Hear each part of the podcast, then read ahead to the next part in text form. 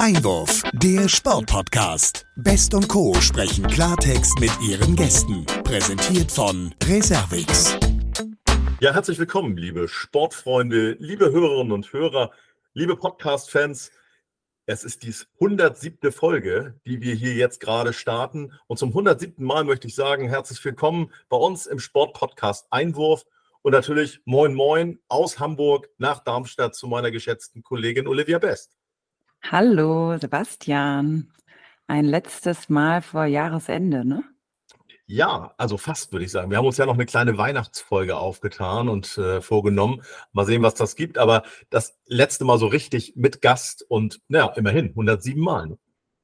Ja, Wahnsinn. Also wir steuern auf die 110 zu. Es ist enorm, was jetzt irgendwie das ganze Jahr schon wieder passiert ist.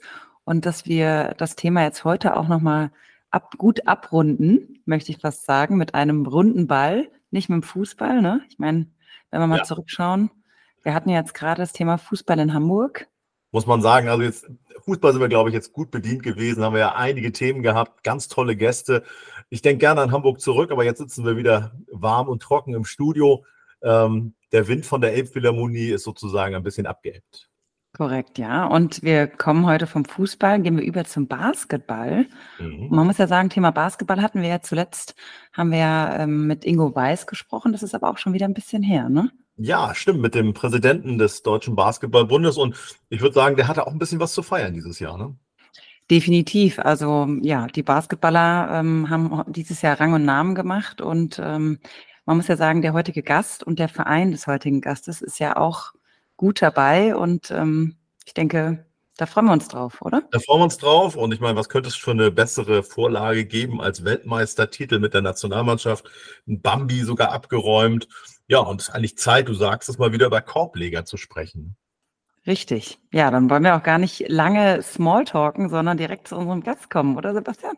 Ja, ich möchte ihn gerne vorstellen. Ich freue mich auf ihn. Er ist gebürtiger Rostocker und äh, er ist deutscher Basketballfunktionär und Schiedsrichter. 1994 gehörte er zu den Gründungsmitgliedern des EBC Rostock.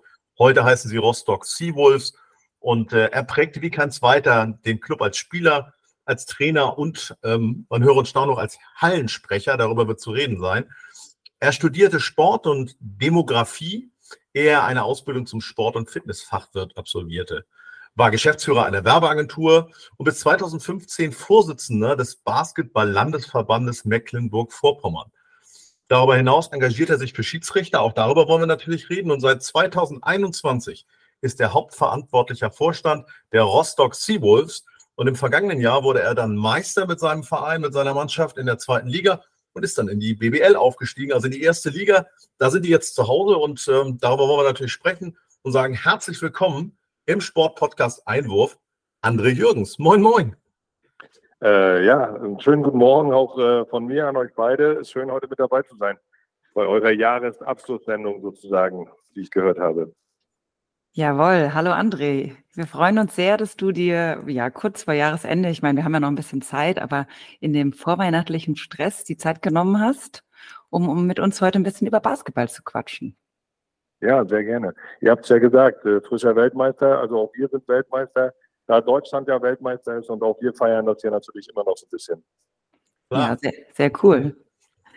Ja, wir haben jetzt eben gehört, also man muss ja sagen, du bist ja schon sehr, sehr lange bei den Rostock Seawolves ähm, ansässig, tätig, wie auch immer aktiv. Kann man, glaube ich, alles gut nutzen, die Begriffe. Da würde mich vorab erstmal interessieren, wie kam es denn 2012 zu dem heutigen Namen Rostock Seawolves? Ja, wie kam das eigentlich dazu? Also, wir waren, ihr habt es ja gesagt, wir sind 1994 gegründet worden und hauptsächlich eigentlich äh, für den Bereich Kinder- und Jugendsport, das heißt Basketball greifbar machen für Jugendliche. Das war so unser Satzungsziel, unser Satzungszweck, warum es unseren Verein äh, überhaupt gab, damals noch unter dem Namen EBC Rostock. So sind wir gegründet worden. Vorhin in der Anmoderation habe ich gehört, habt ihr mich als Gründungsmitglied auch ausgerufen, dass ich war zu dem Zeitpunkt schon im Verein, aber zu den sieben Gründungsmitgliedern zähle ich nicht. Ähm, das heißt, das ist so eine kleine Querspitze oder beziehungsweise Slime, da würde ich sagen, na, das war nicht ganz richtig. Äh, wenn ich jetzt auch noch Gründungsmitglied wäre, ich war damals halt noch nicht so alt, bin 77 geboren, äh, war dann also 17 Jahre alt ähm, zu dem Zeitpunkt und ja, wollte eigentlich noch Spielerprofi werden oder ist einem sehr schnell der Zahn gezogen worden, dass es dafür halt nicht gereicht hat. Insofern habe ich mich dann auch weiterhin auf die anderen Sachen konzentriert. Äh, 2000, 2000 da hast du es auf jeden Fall nochmal glatt gezogen. Das ist auch wichtig, dass wir da an der Stelle ganz korrekt sind. Aber am Ende bist du ein, ein Mensch der ersten ja. Stunde. Das darf man ja, glaube ich, sagen. Ja, ich mag nur nicht, dass sich dann einer der Gründungsmitglieder am Ende nachher meldet und sagt, ja, guck mal, jetzt hat er sich das auch noch angeeignet. Dann habe ich lieber, das habe ich lieber klargestellt, dass, da, ja. dass ich da zu dem Zeitpunkt noch andere äh, Ziele im Kopf hatte, nämlich äh, gerne, wie gesagt, dieser Spieler werden und äh, klar, dann nachher kam Trainer und Schiedsrichter dazu. Aber ihr habt ja gefragt, ähm, warum eigentlich Rostock Seawolves? Ähm, wir hatten ehrlicherweise vor 2012 unsere Damen schon in, bis in die zweite Bundesliga ähm, geschafft zu katapultieren. Das waren damals so die Vorreiter äh, von denen, äh, die so ein bisschen die Ausflüge in die Überregionalität, in die Deutschlandweite getan haben. Und äh, sie haben uns dann gesagt, wir wollen das mit den Herren auch gerne. Und wir hatten gelernt, dass das so mit EBC Rostock Damen 1 oder EBC Rostock Herren 1 nicht so ganz plakativ, nicht so greifbar war, sondern wir wollten einen Künstlernamen eigentlich haben. Wir mhm. wollten unserem unserem äh, Herrenteam einen äh, Begriff geben, eine Namenszuwendung geben, die so ein bisschen zu uns passt, die zu dem Norden passt äh, und die natürlich dann vor allen Dingen auch werbetechnisch ganz andere Möglichkeiten hatten. Und dann war äh, ja nach vielen, ja nach vielen hin und her irgendwann die Rostock Seabulls das heißeste Eisen. Und wir hießen damals sogar noch im ersten Schritt EBC Rostock Seabulls. Also es war so ein Zwischenstep, bevor man dann gemerkt hat, Mensch, das EBC ist ja hier eigentlich aber auch nur ein Zungenbrecher äh, Rostock Seawolves, das reicht, das ist es. Sehr cool. Aber das stelle ich mir tatsächlich schon schwierig vor, da irgendwie ja auf einen Nenner gemeinsam zu kommen, ne? dass man dann den, den Namen so ändert. Ja, definitiv. Und es ging ja auch mit dem Logo äh, letztendlich dann nachher weiter. Äh, das waren schon Prozesse, ähm, wo hier auch viele dann geholfen haben, äh, einfach dann den richtigen Namen und den, den, äh, das richtige Logo dann letztendlich zu, zu nehmen. Und man muss endlich ehrlicherweise sagen, das Logo ist auch gleich geblieben. Beim Namen habe ich ja gesagt, da hatten wir vorher noch so einen kleinen Zungenbrecher mit drin mit dem EBC. Ähm, aber das war dann sehr schnell geboren und es ist seitdem auch sehr, sehr stabil. Und dass es die richtige Entscheidung äh, war und ist, das hat uns letztendlich auch das Feedback und die Möglichkeiten, die sich daraus ergeben haben, dann auch gezeigt. Und mittlerweile haben wir dann auch unseren Gesamtverein, äh, in Rostock Seabulls umbenannt. Das ist noch gar nicht so lange her. Ich glaube, jetzt vor drei Jahren äh, war das in etwa, weil am Ende wollten alle nur noch Rostock Seabulls sein. Hm. Sehr cool. Ja, du hast angesprochen Gesamtverein. Da interessiert uns natürlich auch, wie groß ist denn tatsächlich euer Verein? Ja, wir fassen jetzt in der jüngsten Bestandserhebung, worauf es jetzt hinausläuft, jetzt zum Jahresende äh, 3700 Mitglieder in etwa. Ähm, ja, und sind sehr, sehr stark gewachsen in den letzten Jahren. Wahnsinn. Und da hat euch hoffentlich auch Corona keinen Strich durch die Rechnung gemacht, was die Mitgliederzahlen anging. Nein, glücklicherweise. Also wichtig in so einem Verein ist ja, dass gerade auch in solchen äh, Krisensituationen, wie sie jetzt auch Corona eine war, dass vor allen Dingen die Mitglieder, aber auch die Sponsoren und Partner an, an seiner Seite bleiben und äh, da konstant sind und uns durch diese durch dieses Tal oder durch diese Zeit mit so durchgetragen haben. Und das konnten wir vor allen Dingen mit den Mitgliedern sehr stabil halten ähm, hatten natürlich klar in den ein, zwei niederschwelligen Angeboten, äh, wie jetzt gerade Kitasport oder Schulsport, dann schon noch ein paar äh, Abgänge gehabt. Das hat sich aber äh, glücklicherweise nach Corona sofort wieder in die nächste Richtung, also in das, äh, in das Plus eigentlich wieder korrigiert. Ja. Hm. Ja, wenn wir jetzt nochmal zurückschauen, also das, wir haben es ja gehört, seit 1994 besteht der Verein. Das ist ja jetzt echt auch schon eine, eine lange Zeit. Da haben sich ja natürlich auch im Laufe der Jahre die Strukturen verändert und natürlich auch die Verantwortlichkeiten, was man sicherlich auch an deinen Verantwortlichkeiten sieht, die du von, ähm, ja, sage ich mal, Jahr zu Jahr sicherlich verändert hast, wobei du ja immer noch Hallensprecher bist. Das, da müssen wir gleich nochmal zu sprechen kommen. Vielleicht ähm, ja, kannst du noch mal so ein bisschen beschreiben, wie sich so die Strukturen tatsächlich im Laufe der Jahre verändert haben bei euch? Also es war eigentlich da, ich war, habe ja gesagt, 1994 Kinder- und Jugendsport, äh, jeder sollte, jeder wollte Basketball spielen. Äh, wir hatten einen, äh, einen kleinen Vorstand, äh, der natürlich genau das äh, immer verfolgt hat ähm, gar nicht zu viel drumherum, sondern es sollten Mannschaften existieren, im Mädchen wie auch im Jungsbereich. Vor allen Dingen, wie gesagt, Jugend, Senioren waren da schon weniger äh, Teams, als es heute bei uns durchaus auch sind. Ähm, und das hat man viele, viele Jahre so beibehalten, bevor man 1997 äh, erst äh, überregional dann mal so den ersten Step gegangen ist, also raus aus Mecklenburg-Vorpommern hin, äh, dass man mal äh, in der Hamburg, im Hamburger Basketball in der Regionalliga Nord äh, mitgespielt hat. Es war dann mhm. aber auch eine Fahrstuhlmannschaft, viele Jahre immer rauf und runter. Es hat also nichts mehr gereicht als die fünfte Liga dann sozusagen. Und äh, dann kamen die Damen, die sich in Mecklenburg-Vorpommern so ein bisschen zusammengerauft haben. Die besten Spielerinnen haben wir hier in Rostock versammeln können und die haben es wirklich geschafft bis in die zweite Basketball-Bundesliga. Äh, und 2012, 2012 äh, haben wir dann gesagt, naja, das würden wir gerne auch im Herrenbereich mal versuchen, wie weit wir kommen und hatten dann 2012 sofort die Vision ausgerufen. Ähm, ja, wenn, dann wollen wir in die erste Liga mit den Herren. Das hatten damals hier in Rostock, in einer Sportstadt, die ja auch viele Traditionsvereine hier um sich herum hat und viele, ja, äh, Schwergewichtssportarten, die hier auch groß geworden sind, natürlich erstmal jeder belächelt, dass das nicht möglich ist. Ähm, aber wie es dann ja 2022 uns gezeigt hat, war dann nach zehn Jahren das Ziel erreicht, worauf wir hier natürlich sehr stolz sind. Und um auf die Frage mit den Strukturen halt zurückzukommen, natürlich gab es hier Weiterentwicklungen. Also wir hatten äh, bis 2016 kein Hauptamt äh, im Verein. Das mhm. heißt, ähm, all solche Dinge wurden hier im Ehrenamt betrieben. Äh, es gab einen Vorstand. Heute gibt es einen Aufsichtsrat und einen hauptamtlichen Vorstand. Äh, damals gab es keine hauptamtlichen Trainer. 2016 dann der erste äh, Jugendtrainer. Heute haben wir zehn hauptamtliche Jugendtrainer, die sich also unterhalb der Rostock Seawolves bewegen. Also man merkt schon, wir haben neben all diesen sportlichen dann natürlich auch eine Struktur aufgebaut, äh, die uns die professionelle Arbeit im Marketing, im Sponsoring, im Ticketing letztendlich auch ermöglicht, Merchandising mittlerweile äh, und alles das gibt es jetzt sehr, sehr viele Mitarbeiter im Hauptamt äh, die jetzt hier unterwegs sind, weil die auch einfach nötig sind, um viele, viele Arbeit äh, zu betreiben. Und wir haben ja an die 50 hauptamtlichen Mitarbeiter jetzt, wo ich das Team der Rostock Seawolves, das Profiteam, gemeinsam mit ihrem Trainerteam dann natürlich dazu zähle. Ja. Super, das, das klingt jetzt wirklich schon also sehr professionell. Wir sprechen ja mit dem einen oder anderen Verein und 50, ich sag mal, hauptamtliche Angestellte. Das ist ja wirklich schon auch eine Führungsaufgabe. Trotzdem nochmal nachgefragt, weil du es jetzt gerade auch so beschrieben hast. Wie Basketball begeistert ist Rostock? Neben diesen Traditionsmarken fällt einem natürlich sofort Hansa Rostock ein, die nicht nur positive Schlagzeilen schreiben, aber jetzt insgesamt auch in diesem Kanon der anderen Sportarten. Wie, wie, wie viel Begeisterung ist in dieser Stadt für diesen Sport? Ja, sehr viel. Also das muss man ganz klar sagen. Du sprachst gerade unser äh, vor Ort äh, Fußballteam an mit Hansa Rostock, beachtlich. Äh, seit dem Aufstieg in die zweite Bundesliga äh, vor drei Jahren jedes, jedes Heimspiel äh, dort das Stadion ausverkauft und mhm. äh, egal wie, wie, wie gut die Mannschaft spielt oder auf welchem Platz sie sich gerade befindet, pilgern dort äh, über 25.000 äh, Menschen äh, zu so einem Heimspiel. Und ähnlich würde ich das auch bei uns betrachten. Natürlich alles immer als Hallensportart etwas äh, kleiner im Umfang, aber unsere Halle hat ja eine Kapazität von 4.500 Zuschauern.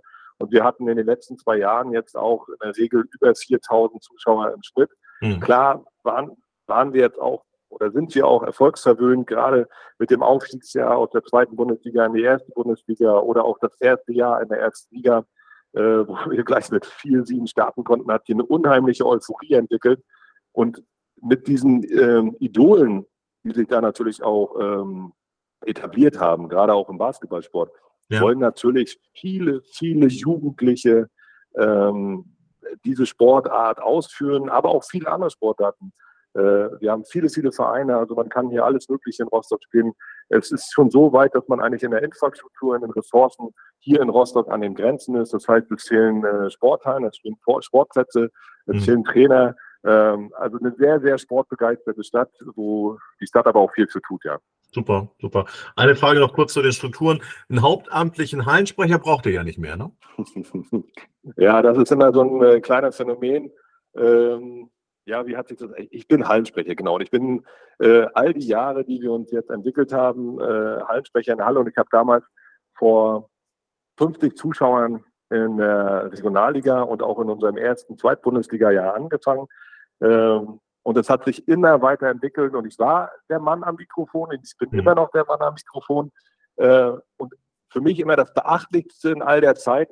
Ehrlicherweise, ich habe noch nicht ein Heimspiel verpasst. Muss man auch mal sagen, auf, auf Platzklopfen, toi, toi, toi. Also es ist noch niemals eine so schwerwiegende Erkältung oder Erkrankung oder äh, eine andere Situation eingetreten, die dazu geführt hatte, dass ich ein Spiel verpassen musste. Ähm, und solange es mir so viel Spaß macht, wie es mir jetzt noch bereitet äh, und ich auch noch nicht denjenigen gefunden habe, ähm, dem ich das Mikrofon übergeben kann, äh, ist das eine Herzensangelegenheit, ja. Sehr, sehr schön. Möge das so bleiben, auch in Zukunft. Drücken wir die Daumen, finde ich, finde ich toll. Und das hat ja auch was mit Verbundenheit und Tradition und Authentizität zu tun. Hervorragend. Richtig. Ähm, blicken wir doch noch mal ein bisschen zurück auch, also gerne auch auf diesen Aufstieg mit diesen zwei Endspielen gegen Tübingen. Was ist da so in deinem Kopf noch präsent, wenn es genau um diesen Moment oder dieses Momentum ging, als ihr es dann am Ende wirklich geschafft habt? Mhm. Also ehrlicherweise, die zwei Spiele gegen Tübingen, die waren ja schon Rausch. Also man muss sich ja äh, in der Basketballwelt, muss es man ja in der zweiten Bundesliga so erklären, entscheidend waren ja die Partie gegen Jena, also die Halbfinalspiele. Mhm. Weil in der zweiten Bundesliga ist es so, dass die letzten beiden, die im Finale sich dann gegenüberstehen und um die Meisterschaft spielen, die sind aufgestiegen. Weil der, aus der zweiten Bundesliga in die erste Bundesliga gibt es zwei Aufstiegsplätze. Ja. Und die beiden Finalisten haben dieses Recht äh, für sich erworben. Das heißt, das wirklich, das wirklich, äh, ja, äh, hart umkämpfte Duell war das im Halbfinale gegen Jena.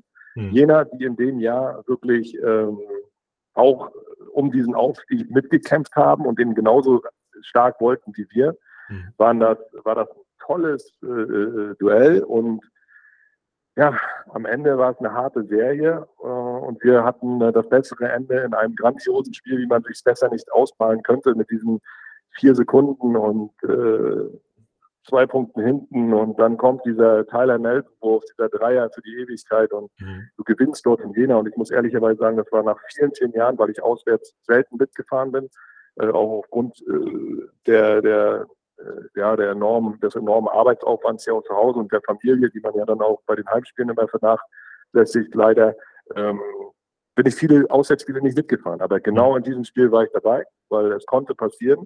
Und ich habe mich sehr darüber gefreut, weil es ist dann auch eingetreten und es ist ein Moment, äh, ja, der unvergessen bleibt. Ja, und me mega spannend.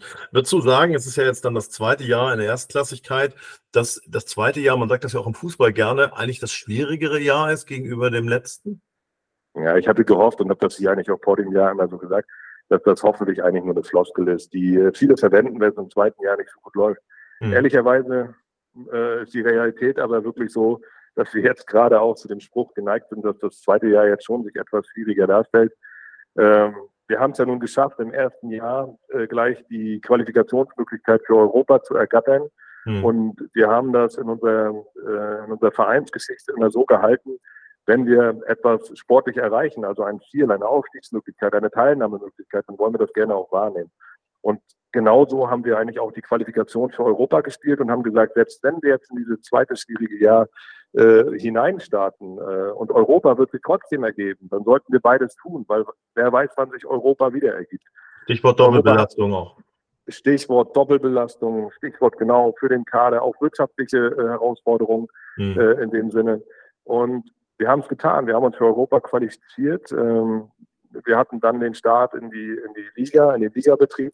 Ähm, wir sind sehr, ja, sehr wackelig eigentlich in die Saison gestartet. Äh, die Saison davor mit vier Siegen am Stück gleich zu Start, die war natürlich äh, grandios. Da, das war jetzt das zweite Jahr nicht. Europa haben wir knapp die äh, zweite Runde jetzt zerpasst äh, ja. und stehen jetzt bei vier Siegen in der Liga. Ich glaube bei zehn oder elf Spielen, wo wir jetzt gerade sind. Das ist natürlich etwas anderes. Man hält sich ja gerne so bei der 50-Prozent-Marke, ne? also mhm. äh, in, in, Bezug auf Siege und Niederlagen. Und ja, es stellt sich jetzt alles als aufgrund auf, auf der Anzahl der Siege als etwas komplizierter äh, heraus mhm. als, äh, als im ersten Jahr. Ja. Aber dann doch auch mit tollen Erfolgen, muss man ja auch mal hervorheben, äh, mit einem Auswärtssieg äh, in Ulm, was ja auch nicht selbstverständlich ist. Insofern könnt ihr da ja auch äh, ein Stück weit von zehren, dass es jetzt nicht nur um Siege gegen die unteren Teams in der Liga geht, sondern Ulm ist ja wirklich eine Hausnummer. Und es war ein gutes Definitiv. Spiel. Definitiv, äh, wenn du es gerade ansprichst. Also Ulm war gefühlt wie Weihnachten. Äh, gerade wenn man den Start der Saison verfolgt hatte, hat man dort nicht mit einem Sieg gerechnet. Und ich muss ehrlicherweise hier gestehen, ähm, es war das erste Spiel, was ich mir in Live-Bildern nicht angeguckt hatte, weil ich der Familie zum ersten Event versprochen hatte, naja, Ulm, wer weiß, wie hoch die Niederlage dort ausfällt beim deutschen Meister, dann lasst uns gerne ins Theater gehen. Äh, meine Frau hatte Theaterkarten besorgt, äh, zusammen mit den Kindern. Und ich saß im Theater und konnte das Spiel nur am Live-Ticker verfolgen. Aber glaubt mal, ich habe Hänsel und Gretel geguckt und als die Hexe dann äh, in den Ofen da geschoben wurde, da habe ich, glaube ich, der lauteste, der geschrien hat, weil wir zur gleichen Zeit war sicher, dass sie gegen Ulm gewinnen, gegen den deutschen Meister und das war grandios, ja. Toll, schönes Bild. Wahnsinn. Also da musst du ja aufpassen, nicht, dass demnächst ähm, die Spieler noch sagen, ja, du bleibst vielleicht bei den Auswärtsspielen jetzt immer zu Hause, gehst ins Theater mit der Familie, ne? Das tut uns ganz gut. ja, das könnte sein. Denn so, so dicht sind wir, also so dicht bin ich dann zum Glück auch nicht immer dran, dass die Spieler wissen, was ich zu dem Zeitpunkt mache. Das ist eine gewisse Distanz, die auch gut tut. Äh, also da ist keine Gefahr. Wenn es sich herausstellt, dass bei den, Aus, äh, bei den Auswärtsspielen ich leider wie immer verlieren, dann muss ich mich selber fragen, ob es sinnvoll ist, ja. Nein, das wollen wir natürlich nicht hoffen. Ja. du hast es angesprochen, eine gewisse Distanz besteht ähm, von dir zu den Spielern. Da gibt es natürlich an deiner Seite, was die sportliche Komponente angeht, noch den ein oder anderen, der ein bisschen näher dran ist. Da möchte ich natürlich gerne mal auf euren Trainer Christian Held zu sprechen kommen, der die Mannschaft ja offensichtlich ganz gut im Griff hat. Was ist das so für ein Typ und was, was macht er mit der Mannschaft, dass die so erfolgreich jetzt schon das zweite Jahr in Folge sind? Ja, also genau das, was du gerade ansprichst, spricht halt enorm für ihn. Und das ist dieser Erfolg, das ist dieses äh, akribische Arbeiten, das ist an der Zusammenstellung äh, des Kaders in jedem Jahr. Und das ist ja vor allen Dingen das, dass es gar nicht lange gedauert hat, nachdem Christian Held ähm, die, äh, die Zügel hier in die Hand genommen hat. Er war ja der Nachfolger etwas früh äh, von Dirk Bauermann. Ähm, wir hatten ja noch nicht gar nicht so früh damit gerechnet, dass Christian Held in die Headcoach-Position in die Headcoach-Position wechselt äh, nach dem Abgang äh, von Dirk Baumann, sondern dass er noch etwas länger an der Seite bleibt. Aber der Erfolg gibt ihm recht, dass so schnell, nachdem er dann dieses Amt und in diese Position gerückt ist, dann auch äh, die Erfolge, vor allen Dingen der Aufstieg in die erste Liga und dann aber auch dieses grandiose erste Jahr. Und wie gesagt, da galt es ja schon, mit den Mitteln, die wir hier äh, wirtschaftlich haben, einen Kader zusammenzustellen, diesen Kader zu führen äh, ihn bei Niederlagen und auch bei Erfolgen äh, auf dem richtigen Pegel zu halten. Und ich weiß, äh, dass Christian und natürlich mit seinem Vater an seiner Seite und dem Tom Schmidt auch als weiteren Assistenztrainer äh, dort sehr akribische Arbeit leisten, ähm, sehr nah dran sind an dem, äh, was sie dort tun und das verfolgen und alles dafür tun und natürlich auch hier den Austausch und auf unserer Vorstandsebene ist es ja der Jens Hakanowitz, der sportliche Leiter, äh, der sich dann auch im direkten Austausch mit, äh, mit dem Trainerteam dort immer befindet, machen die, äh, macht, macht dieses Team, machen diese Jungs da wirklich eine äh, sehr, sehr gute Arbeit. Ähm, und der selbst, die einem selbst Ruhe versprüht, in den Momenten, wo es jetzt dann halt wirklich mal nicht so läuft. Also der Start jetzt in diesem Ligabetrieb äh, in der ersten Basketball-Bundesliga, da könnte man ja sehr schnell nervös werden. Das sind wir hier nicht, äh, sondern wir wissen, wie gut äh, die Arbeit dort ist, die dort geleistet wird und vertrauen dann natürlich auch auf einer gewissen mhm. Basis drauf. Jetzt muss man ja auch sagen, er hat ja jetzt im Sommer 23 ist er ja noch Trainer der deutschen U18-Nationalmannschaft geworden. Also ist ja auch noch eine, eine Aufgabe, ähm, sage ich mal, neben dem normalen Spielbetrieb hat er ja auch sehr erfolgreich jetzt ähm, bei der Europameisterschaft das Team zur Bronze geführt. Wie bringt er das alles unter einen Hut? Ja, das muss man sich äh, wirklich selbst auch manchmal fragen. Äh, Mensch, der Christian, der besucht seine Pausen und seine Ruhephasen gar nicht. Und äh, wir hatten auch hier sehr lange äh, darüber geredet. Ist das jetzt gut, dass er da jetzt auch noch äh, die U18 betreut über den Sommer? Äh, aber auch hier gibt ihm eigentlich der Erfolg wieder recht. Ähm, ich würde behaupten, es war in diesem Jahr äh, auf internationaler Ebene äh, das erfolgreichste Jugendteam, was dort betreut wurde. Klar sind das, das spielerabhängig, aber ich denke auch trainerabhängig. Und insofern ähm, muss man ihm da auch ein großes Kompliment äh, aussprechen, was er dort wieder erreicht hat, auch für den deutschen Basketball, die Bronzemedaille zu holen. Ähm, das ist aus unserer Sicht, aus meiner Sicht äh, grandios äh, in der Jugendarbeit. Und er hat es ja hinbekommen, trotzdem hier seine ähm, Zügel äh, weiter in der Hand zu behalten. Das heißt, ein Team zusammenzustellen, was definitiv äh, schlagkräftig für die BBL ist. Ähm, und ich sage jetzt mal, wenn diese ein oder zwei, drei Ausfälle, die wir jetzt schon am Saisonbeginn nicht gehabt hätten, wer weiß, ob der ein oder andere Sieg schon mehr dabei gewesen wäre. Ähm, insofern Respekt auch zu Christian, zu der Energie und dem Einsatz, den er dort für den Basketball äh, hier in Rostock und aber auch für Deutschland leistet, ja. Ja, definitiv. Und es motiviert natürlich vielleicht auch die eigenen Spieler, die jungen Spieler aus der eigenen Riege, vielleicht auch bald unter ihm zu spielen. Das ist natürlich ja. auch für das Thema Nachwuchs, vor allen Dingen bei euch am Standort angeht, ganz, ganz toll. Ja, definitiv. Ja, jetzt wollen wir natürlich auch noch mal auf euren sportlichen Leiter zu sprechen kommen, der ja quasi das Trikot gegen den Schreibtisch getauscht hat. Du hast es eben angesprochen, Jens Hakanowitz. Sind ja eigentlich so die besten Voraussetzungen für so eine Funktion, oder? Ja, definitiv. Ähm, Jens ja auch als ehemaliger dänischer Nationalspieler in seinen äh, jüngeren Jahren, dann natürlich Rostock Seawolves Spieler. Das heißt, er selber hat den Aufstieg in die zweite Bundesliga hier live mit für uns äh, mitgespielt und errungen. Ähm, am Ende, klar, hat er, bringt er viel Erfahrung mit. Ähm, und er weiß, wohin die Reise gehen soll. Und, und das Gute, was jetzt noch äh, natürlich mit reinspielt, ist, dass äh, der Jens und ich, äh, wir uns wirklich sehr, sehr stark gemeinsam motivieren, sehr, sehr viele große gemeinsame Ziele haben. Äh, also es passt auch hier gerade zusammen in der Vorstandsarbeit. Ähm, und ich glaube, dass der Erfolg uns hier auch äh, recht gibt, dass wir auf den einzelnen Positionen versuchen, das Maximum rauszuholen, was uns manchmal klar fehlt und wo wir immer sehr viele äh, Schritte dann sehr schnell in der Entwicklung aufholen müssen, ist natürlich, wir gehen äh, in die erste Liga, wir gehen erstmalig in die erste Liga und wir betreten natürlich erstmal sehr, sehr viel Neuland, was das alles angeht, was es wirtschaftlich angeht, was das mhm. Sportliche angeht. Und hier wurde, und das würde ich auch so jedem attestieren, hier wurde gute Arbeit geleistet ähm, in den letzten Jahren. Und da muss man auch sagen, gerade das Sportliche im Austausch mit den Trainern, äh, das ist federführend auch hier in Zakanowitz, ja. Also äh, du sprichst das an, also auch wenn man euer Team jetzt nicht en Detail kennt, aber von außen macht es schon auch einen homogenen, gewachsenen Eindruck. Liegt das auch so ein bisschen an der Ausgewogenheit? Ihr habt sieben US-Boys, acht deutsche Spieler, dass man da im Prinzip so ein Gleichgewicht auch hält?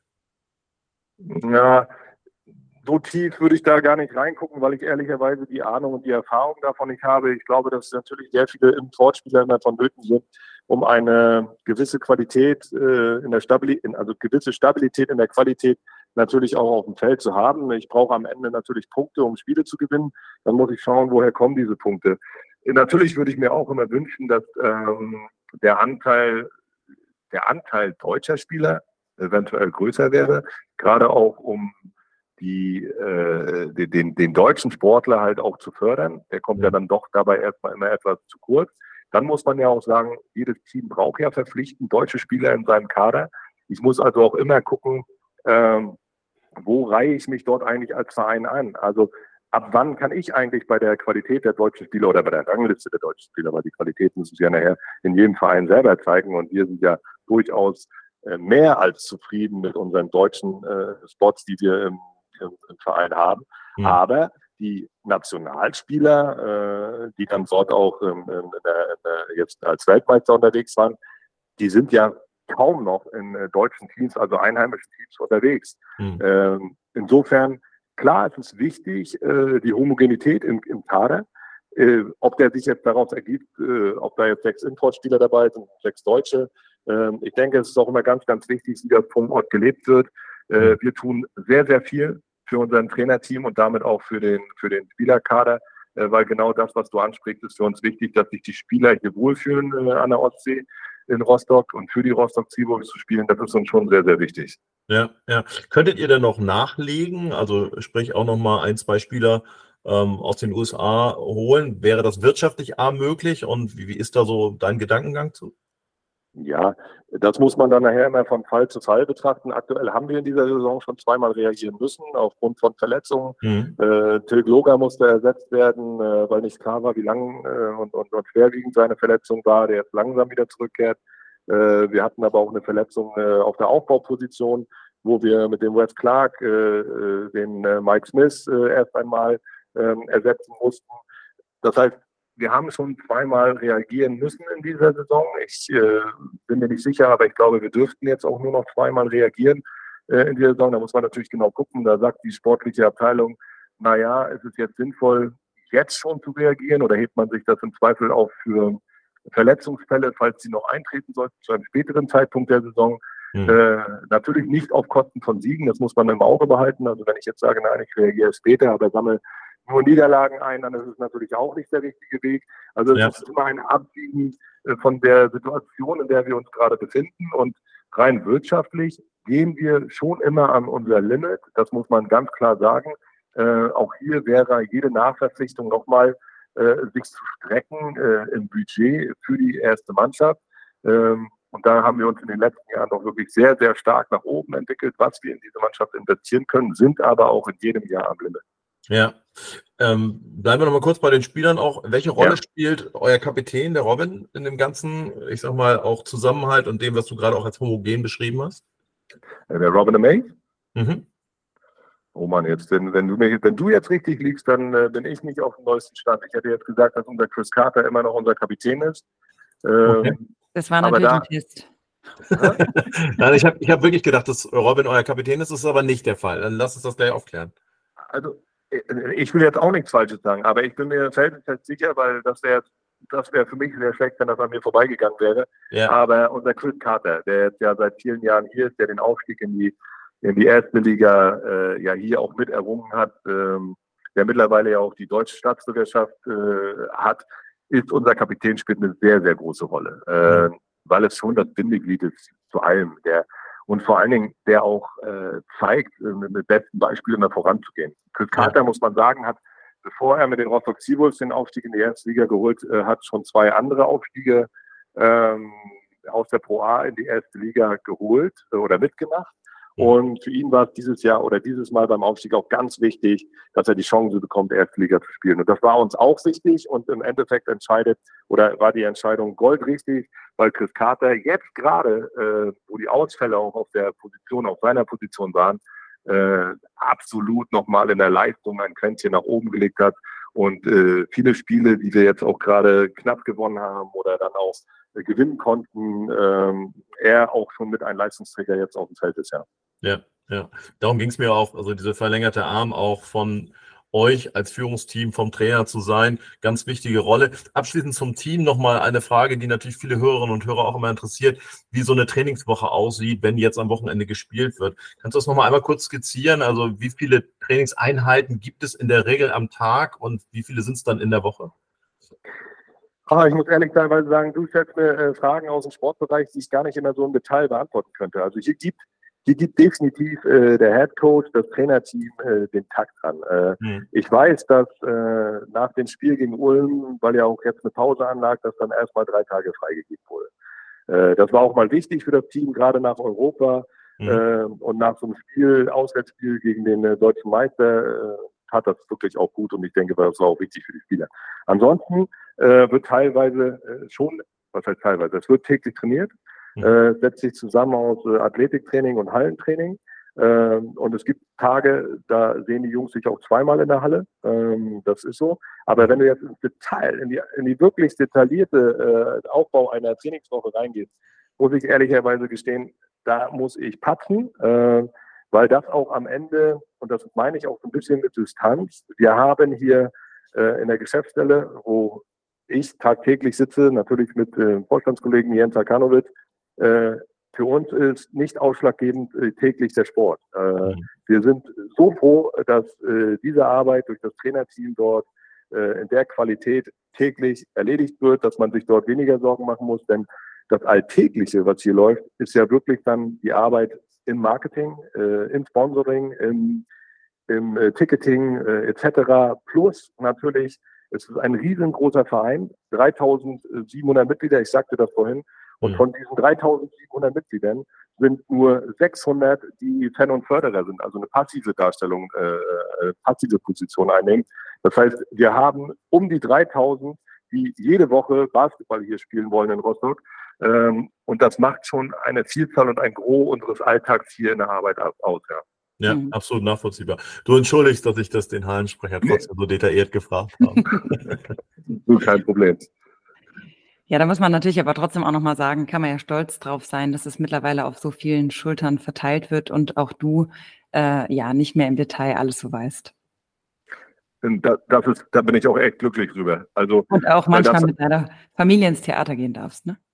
Genau, das, das passiert dann am Wochenende, aber ich, wie du es gerade angesprochen hast, also man freut sich mittlerweile, äh, wenn man gar nicht mehr jeden kleinen Schritt in jeder kleinen Ecke des Vereins mitbekommt, sondern man freut sich darüber, wenn Dinge laufen, wenn Dinge äh, von selbst vorangetrieben werden und das muss es aber auch bei der Vielzahl der Mitarbeiter, die wir hier aktuell im Verein haben und auch in der Qualität gute Mitarbeiter. Das heißt, auch da wenn Sie das mithören können, mal die Mitarbeiter, muss man sehr, sehr dankbar sein äh, für den Ehrgeiz und das Engagement, äh, was die Mitarbeiter der Rostock Seabulls hier wöchentlich, monatlich leisten. Ja. Definitiv, ja. Ja, jetzt möchte ich natürlich, du hast eben angesprochen, 3000 Aktive, sage ich mal, die bei euch Basketball spielen. Wir haben es jetzt eben schon mal ein paar Mal angeschnitten. Thema Nachwuchs ist ja für jeden Verein unfassbar wichtig. Ihr habt ja als Verein da ein tolles Projekt auf die Beine gestellt. Basketball macht Schule. Was habt ihr da konkret ähm, ja, auf die Beine gestellt und was zeichnet das Projekt aus? Also das Projekt ist eines der wichtigsten Puzzleteile in der Geschichte und in der Entwicklung unseres Vereins, das muss ich ganz klar sagen, weil wir haben das damals angeschoben, äh, nicht um zwingend nur äh, Nachwuchstalente äh, zu finden ähm, in den Schulen beim Basketballtraining, sondern wir wussten damals schon, wenn je mehr Kinder wir mit Basketball begeistern können, umso mehr Kinder kommen natürlich auch mit Mama und Papa, mit Oma und Opa, mit Freunden dann in die Basketballhalle und machen so eine große Arena letztendlich voll. Das, das muss man schon sagen. Deswegen haben wir auch gerade bei dem Projekt Basketball macht Schule immer ein Auge darauf gelegt, dass die Profis äh, mit in diese AGs hineinschnuppern. Die sollen diese AGs nicht durchführen im Detail, aber sie sollen sie besuchen, sie ab und zu begleiten sodass die Kinder auch eine gewisse Nähe zu diesen Profis spüren. Mittlerweile haben wir in diesem äh, Projekt äh, betreuen wir jede Woche 102 AGs. Das Wahnsinn. sind äh, über ja, also wirklich, das muss ich auch immer muss ich auch immer auf der Zunge zergehen lassen. 102 AGs, das ist eine Menge, das sind viele, viele Trainer, viele ehrenamtliche Trainer, auch die hauptamtlichen Trainer, die dort jede Woche äh, Kinder äh, begeistern äh, mit Basketball vorrangig erste bis vierte Klasse. Wir machen darüber hinaus, Basketball macht Schule, ja auch noch regelmäßig Turniere. Das heißt, diese Schulen treten äh, regelmäßig gegeneinander an, äh, spielen sozusagen ihren Grundschulmeister, äh, den wir dann hier immer suchen. Ähm, also großes, großes Engagement. Und wie gesagt, es ging auch darum, Kinder mit ihren Eltern in die Halle zu holen. Und wenn man einmal da war, in der Basketballhalle, also bei dem Großevent, was unser größtes Aushängeschild des Vereins ist, muss man einfach begeistert sein, dass man unbedingt wiederkommen will. Und da, da investieren wir halt neben Basketball macht Schule wirklich auch noch sehr viel Energie hinein. Ja, Wahnsinn. Also ich glaube, da kann man auf jeden Fall stolz drauf sein, was, was ihr da erreicht habt. Habt ihr da jetzt konkret, wenn man jetzt so ein bisschen zurückschaut, ich weiß nicht, seit wann das Projekt jetzt besteht, kann man da so erfolgszahlenmäßig, also es ist von 50 Gruppen auf 100 gestiegen in den letzten mhm. zwei Jahren, oder? Ja, mhm, also es war ähnlich. Ich kann sagen, als wir damals das Ziel erste Liga ausgerufen haben, 2012, da hatten wir, damals hieß das nicht äh, Basketball macht Schule, da hieß das Projekt noch Mini- und Fun Club. Äh, das war sozusagen der erste Namensfindung, die erste Namensgebung für dieses Projekt. Da waren das wirklich sechs AGs, die man versucht hat, regelmäßig zu betreuen jede Woche. Äh, dann ist das aber von Mal zu Mal, wie man die Manpower finden konnte, wirklich immer mehr gewachsen. Also vor zehn Jahren waren es sechs AGs. Ich sage mal, vor fünf Jahren äh, waren es dann äh, 30 AGs. Äh, und wir haben immer Augenmerk darauf gelegt, dass es von Jahr zu Jahr wirklich mehr können. Mittlerweile ist es so, dass uns außer drei Grundschulen in Rostock, wir an jeder Grundschule hier präsent sind. Und das ist uns auch enorm wichtig, weil es geht jetzt wirklich nicht nur um unser Eigenwohl, sondern hier geht es auch darum, der Stadt, der Region etwas zurückzugeben, äh, gerade im sozialen Engagement Kinder in Bewegung zu bringen.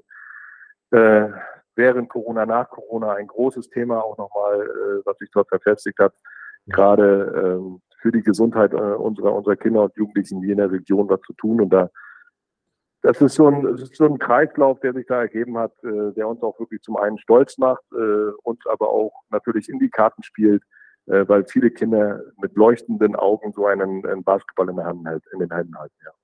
Definitiv, ja. Also ganz, ganz tolles Projekt, äh, was ihr da auf die Beine gestellt habt. Und ich hoffe natürlich, dass das auch in den nächsten Jahren so weiterläuft und auch äh, von Erfolg weiterhin gekrönt ist.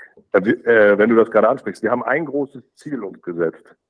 Und das große Ziel, äh, das kann ich hier schon sagen, ist, Wir wollen ähnlich wie die erste Bundesliga diesen Weg verfolgt. Äh, wir wollen bis 2032 in jeder Grundschule in MV, also unserem Bundesland, äh, so eine Basketball AG am Laufen haben. Das ist eine große Herausforderung, die werden wir nicht alleine schaffen, aber wir wollen mit ein Initiator, ein, ein Motivator sein, dass wir viele, viele Grundschulen mit einer Basketball AG jetzt bereichern. Jetzt. Sehr toll. Also Hut ab, das klingt gut. Ihr habt noch ein bisschen Zeit ja. und ich bin aber ähm, sicher mit dem Potenzial und dem der Arbeit und ja vor allem dem Herzblut, das ihr da reinsteckt, dass ihr das schafft. Danke. Ja, da muss man natürlich aber vielleicht auch noch mal zu, drauf zu sprechen kommen. Thema Sponsoren. Das Ganze trägt sich natürlich äh, ja nicht ganz von alleine. Vielleicht kannst du uns gerade in der Region, in der ihr jetzt, sage ich mal, sitzt, nochmal so ein bisschen so die, die wirtschaftliche Lage, was die Sponsoren angeht, beschreiben. Wie läuft das? Ist es tatsächlich schwer, gerade weil ihr ja auch eine Sportstadt seid? Also wir haben es vorhin angesprochen, Fußball, Handball. Ähm, ja, da muss man sicherlich den einen oder anderen Sponsoren vielleicht zweimal anrufen. Wie schaut es da mhm. aus? Es ist natürlich eine große Herausforderung, würde ich jetzt mal sagen, gerade an den Eckdaten, die du auch genannt hast. Es gibt hier Traditionssportarten äh, in dem Bundesland, in der Stadt, äh, mit, mit, äh, gerade mit Fußball, Hansa Rostock, klar. Ganz MV äh, hat seinen Leuchtturm im Fußball mit Hansa. Wir haben in Schwerin hier Volleyballer äh, vom SSC Palmberg Schwerin. Ähm, das heißt, hier sind schon einige Sportarten, die natürlich ebenso wie wir auf Sponsorensuche sind.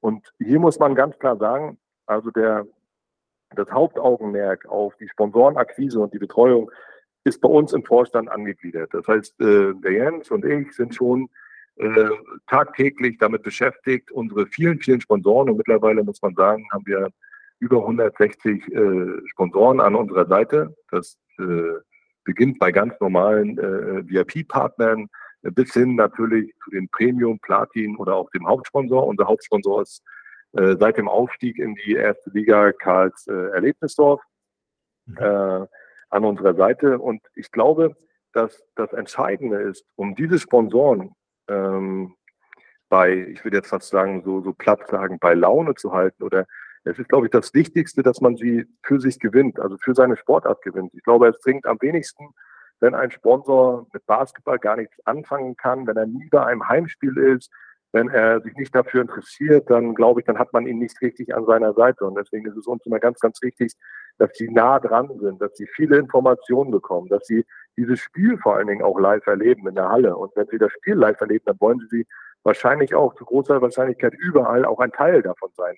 Und dazu machen wir jeden Sponsor irgendwie auf individuelle Art und Weise. Das heißt, wir legen ein hohes, ein hohes Augenmerk darauf, ähm, nah dran zu sein an den Sponsor, viel Kontakt mit dem Sponsor zu haben und ihn vor allen Dingen auch so in Szene zu setzen und seine Wünsche zu erfüllen, dass er glücklich ist und dass er nicht im nächsten Jahr darüber überlegt, bin ich noch dabei, sondern könnte ich noch mehr machen. Das muss die Überlegung sein. Ähm, und ich glaube, das hängt auch sehr viel mit äh, Personen zusammen, die dort am Werken sind. Und ähm, wir haben hier hinter, hinter Jens und mir, die dort äh, federführend unterwegs sind, äh, natürlich noch äh, zwei, drei, vier Leute, wenn ich die Marketingabteilung dazu hole, äh, die die Wünsche der Sponsoren äh, erfüllen sollen und vor allen Dingen neue Ideen kreieren sollen, neue Ideen umsetzen sollen, Werbemöglichkeiten in der Halle schaffen, äh, weil da waren wir letztes Jahr ausverkauft. Das muss man ganz klar auch einmal deutlich sagen. Das heißt, was soll ich oder wie soll ich mich noch weiterentwickeln, wenn meine Werbeplätze ausgereizt sind? Also auch hier sind wir ständig in der Weiterentwicklung. Es ist eine hohe Interaktion gefragt. Mhm. Ja, man, man hört auch die Identifikation aus deiner Stimme raus, wenn du das so beschreibst. Ich würde gerne an einen Punkt nochmal ja. äh, kurz stoppen, weil das natürlich schon auch die ja, Sportbegeisterten, auch würde ich sagen, sogar bundesweit ein Stück weit beobachten. Wenn ein Verein wie Hansa Rostock so negative Schlagzeilen schreibt, wie jetzt jüngst wieder, was Fanausschreitungen angeht, wirkt sich das in irgendeiner Weise bei euch darauf aus, dass möglicherweise dort sich Sponsoren, Unterstützer, Förderer distanzieren und sich eher dem Basketball zuwenden? Nein, ich möchte ganz klar sagen, nein. Ähm, da, davon habe ich in dem Augenblick nichts. Und äh, es ist auch eher immer, ich, wie soll ich das eigentlich sagen? Ich bin, stehe in einem sehr guten Austausch äh, mit Hansa Rostock und auch in sehr intensiven Austausch äh, dort auch mit dem Vorstand. Hm. Am Ende muss man ja auch immer sagen, klar, was kann der Verein dafür, was kann er eigentlich tun? Äh, sind einem die Hände gebunden und so weiter. Und ich glaube, dass ein Sponsor, der nah dran ist an einem Verein, so etwas äh, gut äh, differenzieren kann, unterscheiden kann. Geht es mal wirklich zu weit hinaus? Dann mhm. muss er sich natürlich überlegen, ob er Konsequenzen zieht daraus. Ich glaube aber, dass man den Verein in erster Linie sehr, sehr lange erst einmal beiseite steht, um ihm den Rücken zu stärken, gerade in so einer schlechten Situation, je nachdem, wie die, wie die individuelle Situation ist. Aber dass man jetzt sagen muss, jetzt ist irgendein äh, Negativbeispiel äh, aufgetreten äh, beim Fußball, beim Volleyball oder so weiter. Nein, dann ist es noch nie passiert, dass sich jemand gesagt hat, nee, gut, dann wechsle ich im nächsten Jahr äh, zu der anderen Sportart rüber. Ich mhm. glaube wirklich, dass es an individuellen Kontakten hängt und ähm, dass keine andere Sportart sich die Hände reiben muss oder sollte oder kann, wenn es in einer anderen Sportart gerade mal ein Negativbeispiel gibt. Äh, die, diese gilt es zu vermeiden. Da bin ich mhm. ganz bei euch.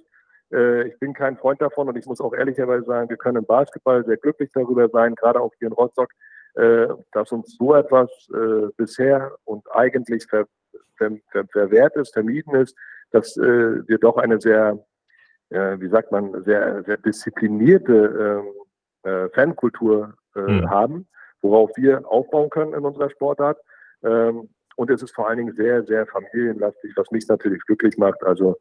Insofern, äh, die Familien sollen in die Halle kommen, die Familien sollen glücklich sein und sollen dort dieses Event erleben. Äh, das andere, klar, das kennen wir vom Fußball, das gehört dazu, aber ich glaube, dass die Vereine äh, nicht darum zu beneiden sind, äh, die so etwas in ihrer Nähe haben. Ja, Absolut klare Worte. Vielen Dank dafür. Ja, lieber André, dann wollen wir, wir gehen so langsam auf die Zielgerade unseres Podcasts zu, natürlich mit dir auch wieder entweder oder spielen. Ja. Ähm, ein Spiel, das sich etabliert hat, drei Fragen und ich falle einfach mal mit der Tür ins Haus. Entweder mit den Seawolves den FIBA Euro Cup holen oder als Bundestrainer die Nationalmannschaft übernehmen. Ja, mit den Seawolves den Cup holen. Definitiv. ja. Gut, Entweder mit Ingo Weiß ein Bier trinken oder mit Alois Schwarz von Hansa Rostock ein Sanddornlikör. Ich würde natürlich mit Ingo Weiß das Bierchen trinken. Okay. Und die letzte Frage: Vor der Saison in den Schweizer Alpen sich erholen oder einfach mal nach Sylt fahren? Oh, ich äh, würde mit, den, mit der Familie die Schweizer Alpen nehmen, ehrlicherweise. Ja. Nach dem Theater in die Alpen. Ähm, nach dem Theater die, die Alten, genau, und äh, Wasser um sich herum haben wir hier doch zum Glück etwas mehr und etwas häufiger. Und mhm. äh, ich glaube, ich war, wir waren letztes Jahr oder vorletztes Jahr äh, in Österreich in den Bergen und das war wunderschön, ja. Super. Ja, lieber André, da wollen wir natürlich direkt nochmal nachfragen. Du hast ja die Frage quasi schon vorgegriffen. Was äh, treibt dich denn an oder was machst du denn mal, wenn es nicht um Basketball dreht bei dir? Ja, ausschließlich Familie. Also die Zeit, die noch übrig bleibt, ähm, bei, der, bei der Vielzahl der Aufgaben, die ich hier im Verein halt äh, auch mit äh, verfolge oder mit, mit leite, äh, ist es schon die Familie, die dann oft zu kurz kommt. Ähm, das heißt, die wenige Zeit, wo es dann mal sich vielleicht nicht um Basketball dreht, äh, die soll schon ähm, zusammen mit der Familie verbracht werden. Ich habe eine liebe Frau, ich habe äh, eine große Tochter, einen kleinen Sohn. Mein Sohn spielt Fußball. Ich stehe also auch oft am Fußballfeldrand. Äh, das ist so mein, ja, äh, äh, ein anderer Ausgleich, dass man mal sieht, na guck mal, wie könnte es auch sein, wenn du nicht in der Hallensportart unterwegs bist. Der ist jetzt äh, sieben Jahre alt, spielt also in der jüngsten Jugend, aber auch da gibt es schon Turniere.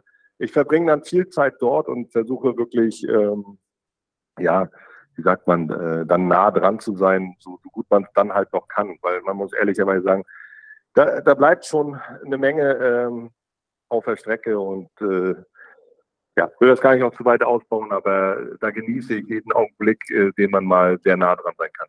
Mhm, das klingt gut. Aber demnach hast du den eigenen Nachwuchs noch nicht zum Basketball bekommen. Nein, doch, doch meine Tochter ja. Äh, ah ja, die, die spielt. spielt. Die spielt Basketball, ja, sagte ich gerade noch nicht, aber die spielt schon seit vielen Jahren Basketball, ist mittlerweile hier in der U16 bei uns im Verein, äh, die auch überregional unterwegs sind, also auch ein Leistungsteam sind. Das freut mich natürlich. Aber bei dem Kleinen, der, der, ich will jetzt fast sagen, der hasst Basketball. Ich weiß gar nicht warum, aber er liebt Fußball äh, über alles und solange er äh, ja diese Motivation und diese Freude an der Sportart hat, soll er sie haben. Äh, und wenn er ein Fußballprofi aussehen wird, weiß ich ja auch, er verdient mehr Geld als ein Basketballprofi. Definitiv, ja. Ja, um abschließend möchten wir gerne auch mit dir nochmal, was die Rostock Seawolves angeht, ähm, nach vorne schauen. wenn wir jetzt mal so fünf Jahre vorausschauen, was, was strebt ihr da so vor, wo die Seawolves da stehen könnten? Ja, äh, die Seawolves sollen eigentlich in den nächsten Jahren eine Stabilisierung in der ersten Liga erfahren. Das heißt, uns ist es ganz, ganz wichtig, ähm, dass wir uns ähm, als, als stabiles Team in der ersten Liga wirklich wiedersehen in den nächsten Jahren. Das gilt, dass man einen äh, nicht bangen muss um den Klassenerhalt in jedem Jahr. Das wäre uns ganz, ganz wichtig. Äh, sondern dass man eher in Richtung Playoffs schielt und in den nächsten fünf Jahren definitiv auch schon ein oder zweimal in den Playoffs mit dabei sein durfte. Äh, sicherlich springt dadurch ja natürlich auch immer wieder die Reise nach Europa äh, dann im Folgejahr heraus, was äh, auch sehr, sehr wünschenswert wäre für unseren Verein. Das heißt, äh, wir haben doch äh, für uns das äh, ja als eine sehr, sehr schöne Erfahrung äh, ausgemacht, europäisch dabei zu sein.